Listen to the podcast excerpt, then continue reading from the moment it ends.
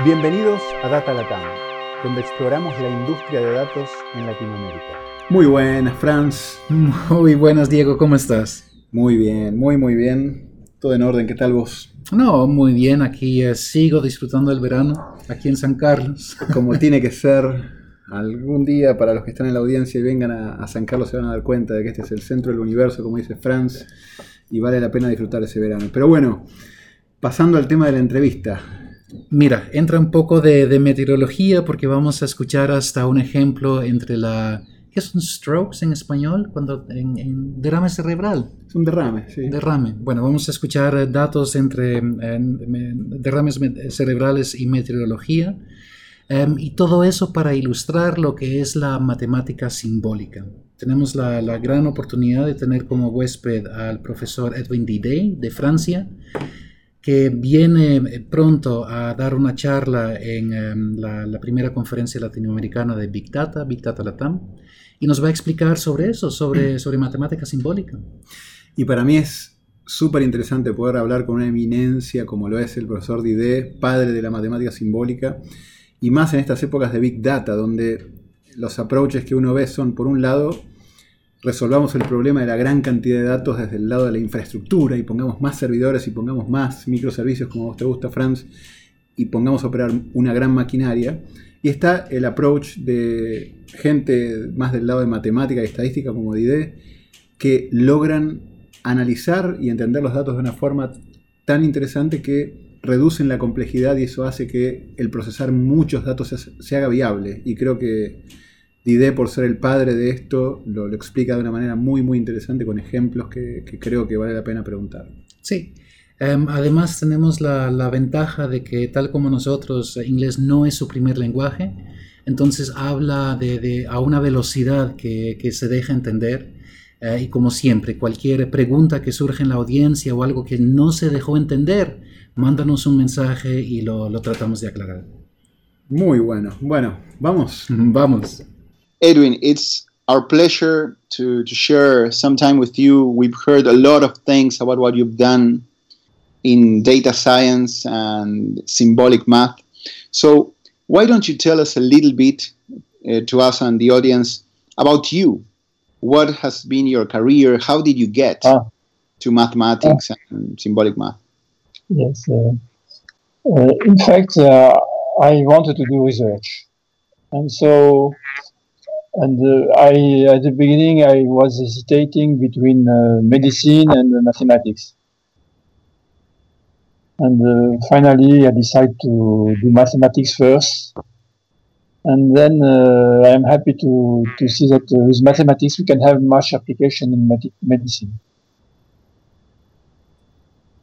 So now, first I I been I was in a university called uh, Paris Six, and uh, then I finished my thesis, doctorate thesis there.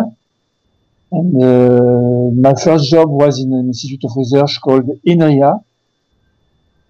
And then I become professor at the University of uh, Paris Dauphine, which is Paris 9 at, was Paris 9 at that time. And uh, then I uh, started to to have uh, uh, new research in different domain. And finally, I it happened that uh, I was working in clustering, and then uh, data mining, and now what we call data science. Data science is a um, domain where you can work on uh, many kind of data as uh, complex data, where you don't have unique um, data table as input, but uh, many data table with uh, different kind of variables, different kind of units, and all this you have to to compact them to fusion fusion them and then to start to extract knowledge from this data. And this is my job now. You know, uh, we've heard from Oldemar a few times that he calls you the father of symbolic math. Uh, Yes, I, yes, I am. Uh, because in fact, I have invented several domains, but symbolic data analysis is the last one. Yes. Why don't you give us a two or three minute brief about what is symbolic math for the audience and why is it so useful today? Until now, uh, statistics was working on individuals. You have a thing, and you describe it by a man, for instance, and describe it, describe him, describe him by uh, his age, his weight, his uh, uh, family, his cars, and so on. So the units are just uh, uh, things that you can represent by, by numbers. Uh, for instance, the age, for the weight, these are numbers. The original, main original idea of the symbolic data analysis is to transform the actual statistics in a new kind of statistics where the units are not individuals, entities, but classes of entities. For instance, classes of companies, classes of, classes of people, classes of animals, classes of uh, any kind of uh, things that you need to study. And uh, so when you have classes of units, you cannot represent them by just numbers. Uh, for instance, if you have a, a, a set of uh, uh, football players, uh, you have, uh, let's say, 11 players, you can say the age is such number. You have a list of age, which is the age of the people of the teams, and then uh, how to represent this list of numbers. So the first idea would be to represent this list, the, the, the age of the players of this team, by the mean of the, their age. So you get a number. And so you stay in the standard statistics where you have numbers to represent units. But in fact, as you have classes, classes represent a set of units, not just a unit. And if you represent the set of units by just a number, the mean of the age, you lose all the variability of the age of the people of the class. So the idea is to represent this, uh, this set of uh, numbers, set of ages of the 11 people of the team by an interval of age. What is the mean age, max age? Or you can take distribution, uh, an histogram, or many kind of uh, mathematical tools which allow you to represent variability in such in a, in a set inside a set of numbers. So this is the main, idea. We don't represent, we have not a standard data table with individual, individuals described by numbers, categories, numbers, but we have a set, have classes represented by distributions, intervals, set of numbers, and so on. This is the main difference between standard statistics and symbolic statistics. One one thing that I've always heard is this interesting idea of being able to create the the symbolic vector for certain. Yes, exactly. We have so symbolic vector. Yes, instead of having uh, a vector of numbers, we have vector of symbolic data. Why we call them symbolic? Why we call the, the data symbolic? Because you, you cannot manipulate them as numbers. For instance, if you have, uh, you represent the, the age of uh, the people of a team by the mean age and the max age, which is an interval, and you have another team with an, which is represented by another, described by the, another interval, you can't do the sum of these intervals. You can't do the multiplication. You can't do the multiplication of these intervals. So you can't manipulate them as numbers. So as these things are not numbers, we say that they are symbolic data. The value of the variables are not numbers, but symbolic value, symbolic data value, we call them symbolic variables. And the data table is called symbolic data table. Understood. Uh, and let me ask you, why is it so uh, relevant to be able to express all this data in symbolic ways in the age of big data? And why? What kind of applications have you seen that are interesting? Uh, in the, now we are, we are in a world of, of big data. This is due to the progress of the of the computer technology. Technology can now have many, many, many big, big, big amount of data in some uh, computer, and then you can use them. We can.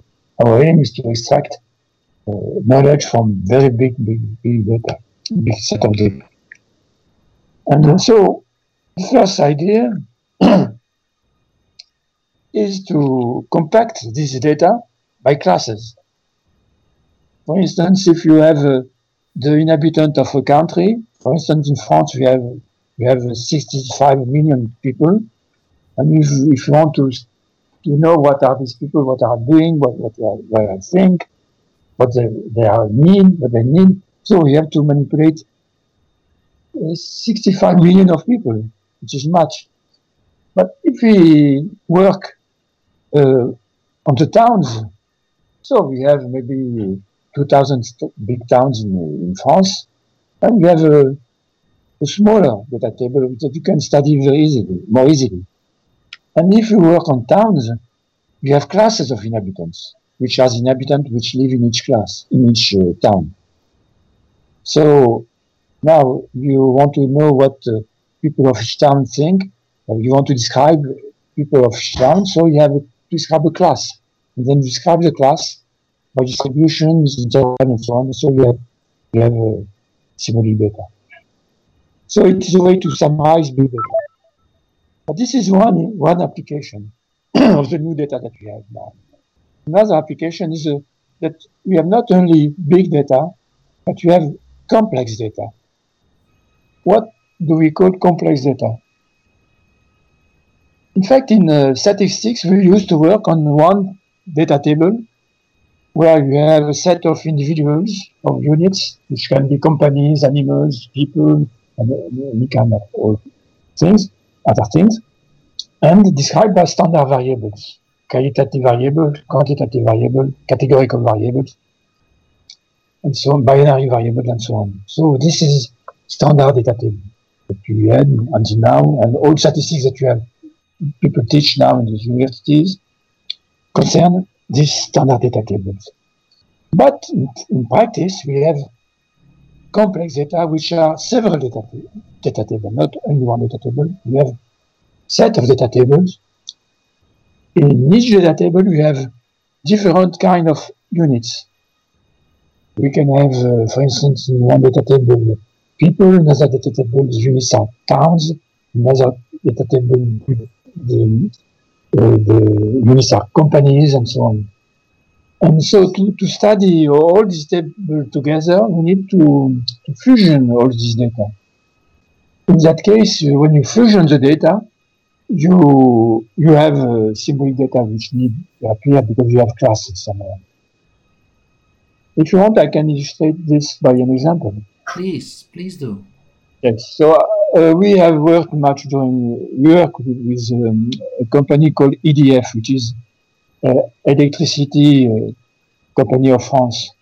So it, it was a, a degrad degradation problem occurring in nuclear power plant cooling towers. On towers, you have uh, some cracks, some corrosions, and uh, many other things attack which can happen on the on the cooling tower of nuclear power plant. And so the question of the engineers was, what is the link of between all this uh, degradation and uh, also to have a way to measure the, the, the, the degradation level of each tower. This was very important for them. And uh, so, in, in, order to simplify, we we consider each description of of a of tower by uh, standard data tables, which describe, for instance, the the cracks. The cracks. Uh, there are many cracks on on each tower, and each cracks can be described by its, its uh, length, its uh, thickness, its orientation. We have corrosion, this, so we have a data table with where the units are cracks, and we have another data table, for instance, where the units are corrosions, because they are points with corrosion on the towers. And so we have another data table where the units are corrosion points, and the variables are variables of corrosion.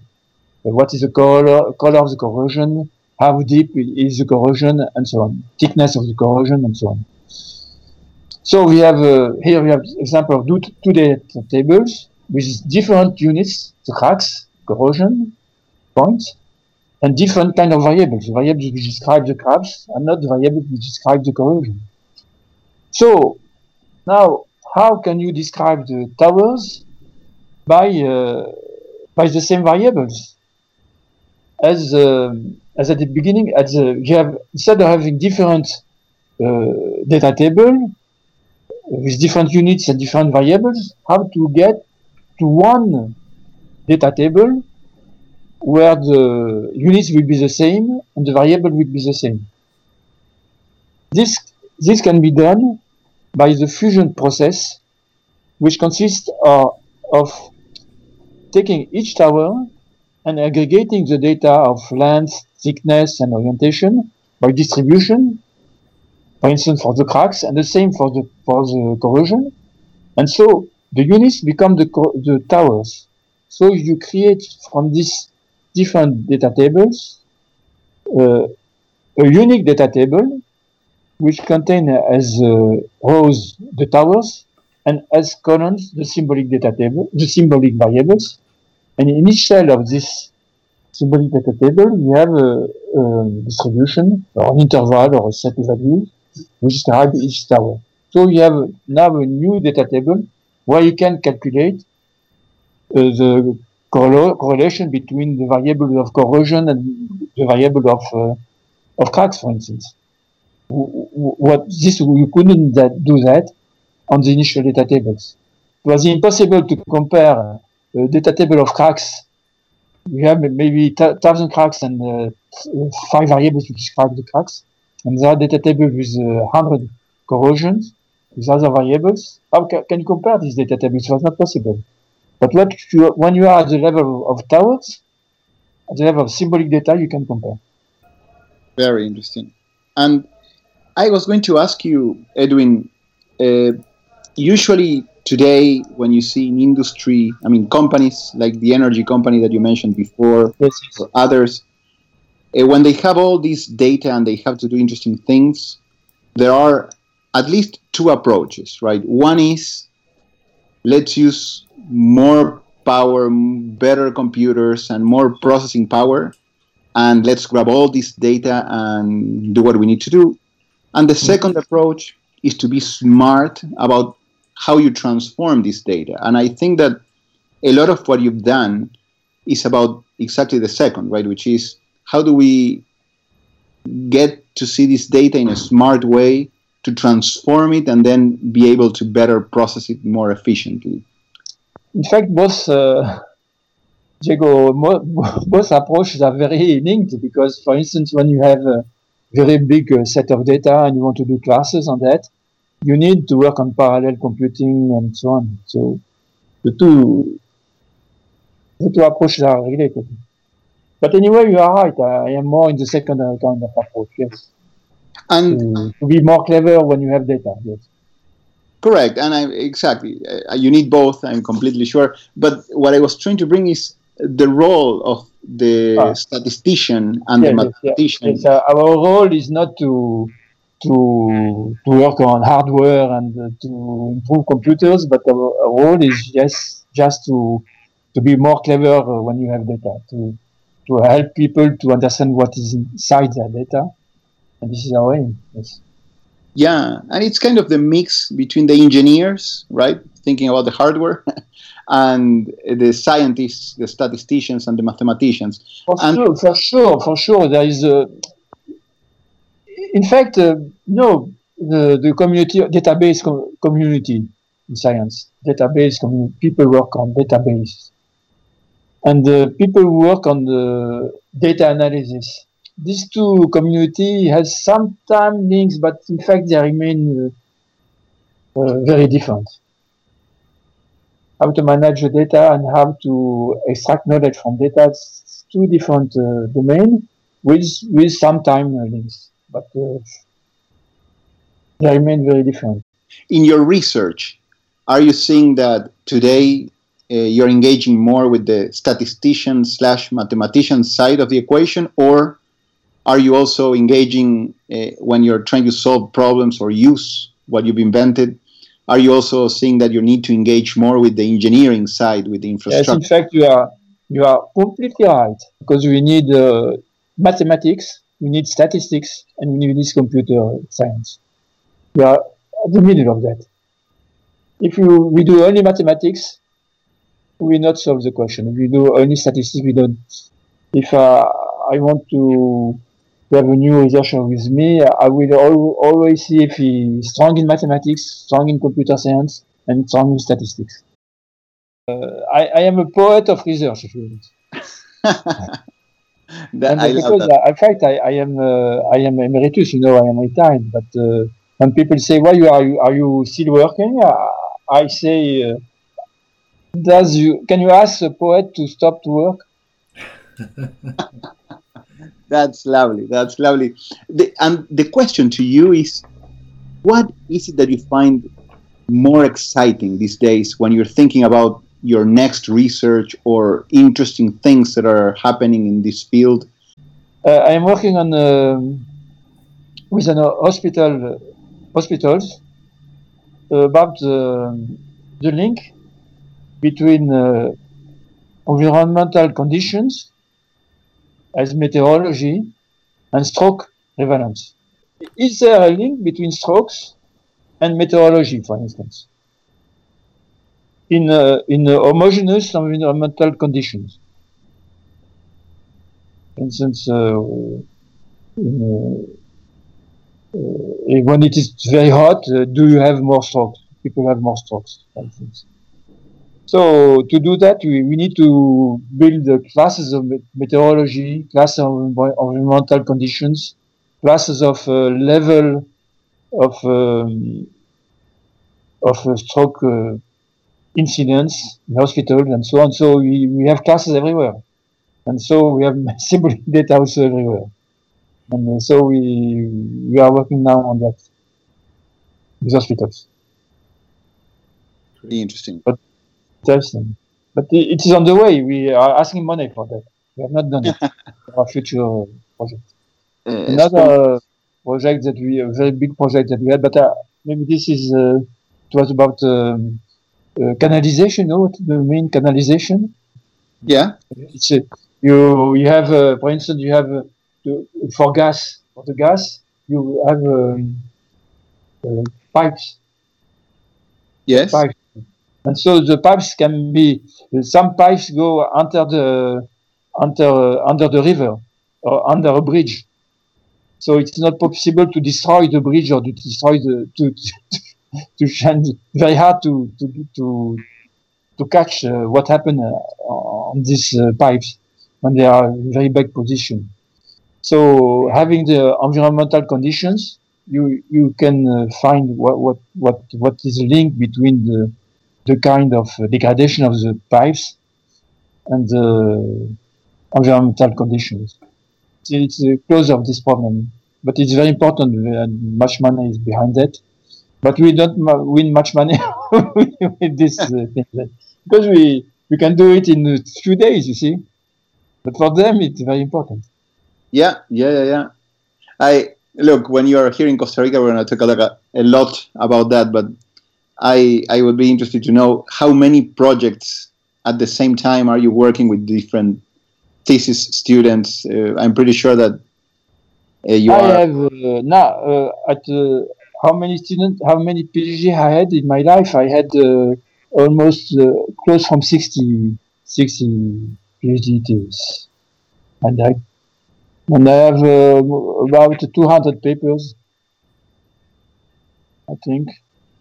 I was thinking, uh, Edwin, for a data poet like you, or a stats poet like you, being able to extend the breadth of what you do uh, with 60 or more the, the, the thesis that you've been able to to work with uh, students. I mean, that is fantastic. That is a way of scaling out so much what you do. So that is that is awesome. This has been great, Edwin, and really I look forward to meeting with you uh, during the event here and spend some time chatting about all this. Edwin, thanks a lot. It's late there in France now, so go enjoy the family and whatever you're up to enjoy over the weekend. Bye, And- Diego. It was a pleasure to speak with you. See you, see you soon in Costa Rica. Yes, see you soon. Bye. Bye-bye. Bye bye. Gracias por acompañarnos en nuestra exploración del mundo de ciencia de datos en este Data Latam Podcast. Cada dos semanas encontrarás un nuevo episodio en datalatam.com o iTunes. Si te gustó este podcast, déjanos comentarios en Facebook.